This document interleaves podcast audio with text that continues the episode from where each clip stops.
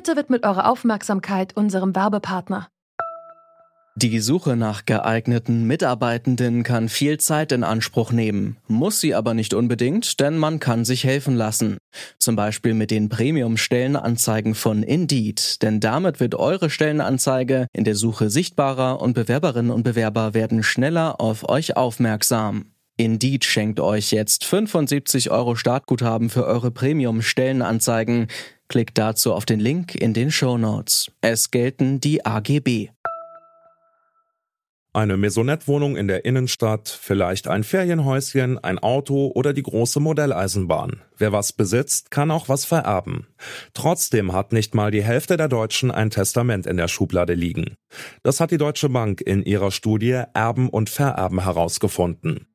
Noch weniger sind es bei den unter 50-Jährigen, nämlich nicht einmal 25 Prozent. An sich kein Wunder, dass sich gerade junge Menschen wenig Gedanken über ihren Nachlass machen. Und genau deshalb fragen wir uns heute, brauchen junge Menschen ein Testament? Dies ist die vierte Folge zu unserer Themenwoche Tod. Es ist Donnerstag, der 4. November und ich bin Johannes Schmidt. Hallo.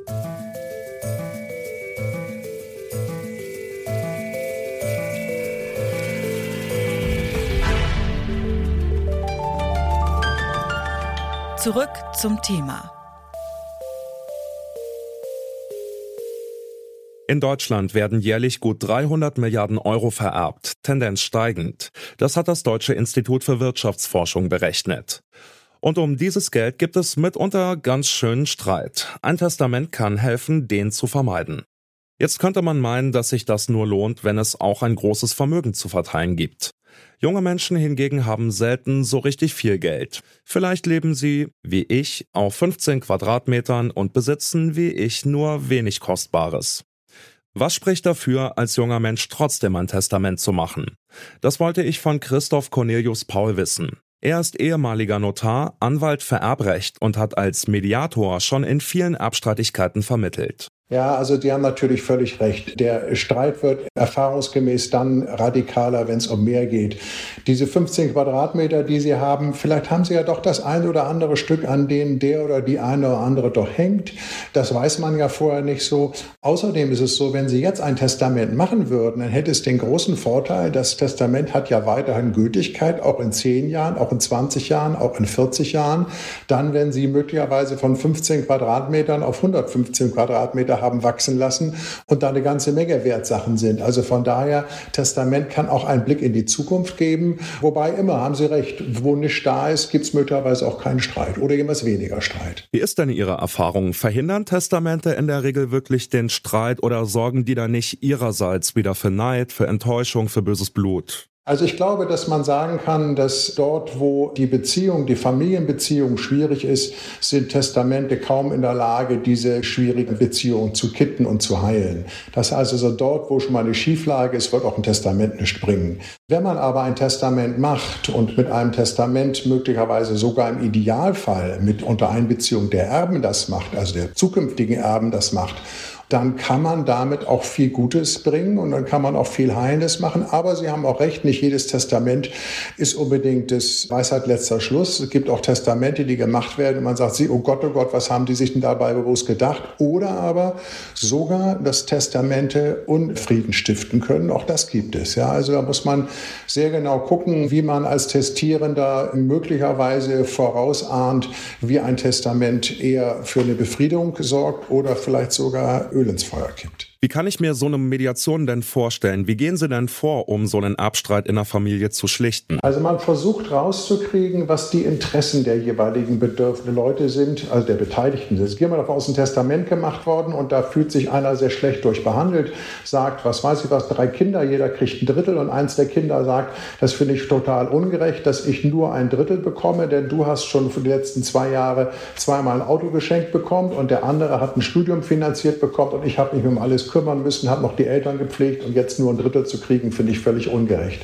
Dann wird man versuchen, bei allen Beteiligten Verständnis für die jeweils andere Position zu wecken und wird überlegen oder vielleicht auch sagen, naja, das Testament ist ja vielleicht auch noch nicht das Ende der Fahnenstange. Ihr habt ja vielleicht auch noch Kinder, ihr wollt ja euch vielleicht zukünftig auch noch begegnen.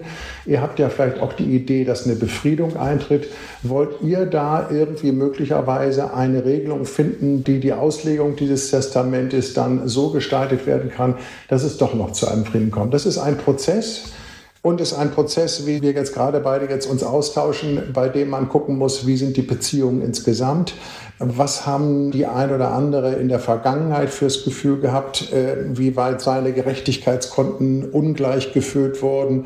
Das ist ein schwieriger Prozess, äh, aber man kann ihn gehen. Es erfordert einige Zeit und es erfordert von allen Beteiligten die Bereitschaft natürlich mitzumachen. Das ist ganz wichtig. Wenn wir das jetzt alles mal ein bisschen zusammenfassen, zum Schluss die Frage, haben Sie sowas wie einen allgemeinen Tipp, wie sich Zoff ums Erbe von vornherein vermeiden lässt? Vor allem jetzt für mich als jungen Menschen. Was würden Sie mir allgemein mit auf den Weg geben zu dem Thema? Ich würde sagen, wenn Sie Ihr Vermögen soweit haben, dass Sie über die 15 Quadratmeter hinausgehen, sich Gedanken machen müssen, wer kriegt da was, dann versuchen Sie es mit den Beteiligten zu besprechen. Das ist also das beste Rezept, was man haben kann. Versuchen Sie ein Gespräch zu führen, versuchen Sie mit den Beteiligten zu sagen, pass mal auf, ich würde dich gerne zu meinem Erben einsetzen, dich und den und den. Wäre dir das recht?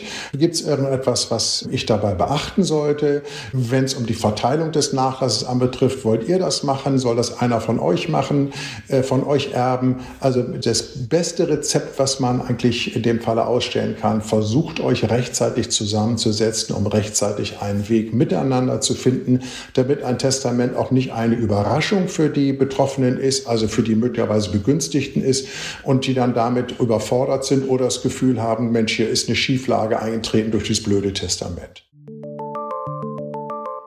Sich früh mit seinem Nachlass auseinanderzusetzen, dafür gibt es also gute Gründe. Was muss ich beachten, wenn ich jetzt mein Testament aufsetzen will? Das habe ich Anja Timmern gefragt. Sie ist Fachanwältin für Familienrecht und erklärt mir, worauf es formal ankommt. Grundsätzlich könnten Sie ein Testament auch auf einen Bierdeckel schreiben. Allerdings muss es handschriftlich sein. Es sollte den Ort und das Datum der Errichtung enthalten und ganz wichtig, es muss unterschrieben sein. Es muss wirklich unterschrieben sein, damit Ihre Willensbekundung abschließend beurkundet wird. Und kann ich da alles reinschreiben, was ich will? Grundsätzlich können Sie in Ihr Testament reinschreiben, was Sie wollen.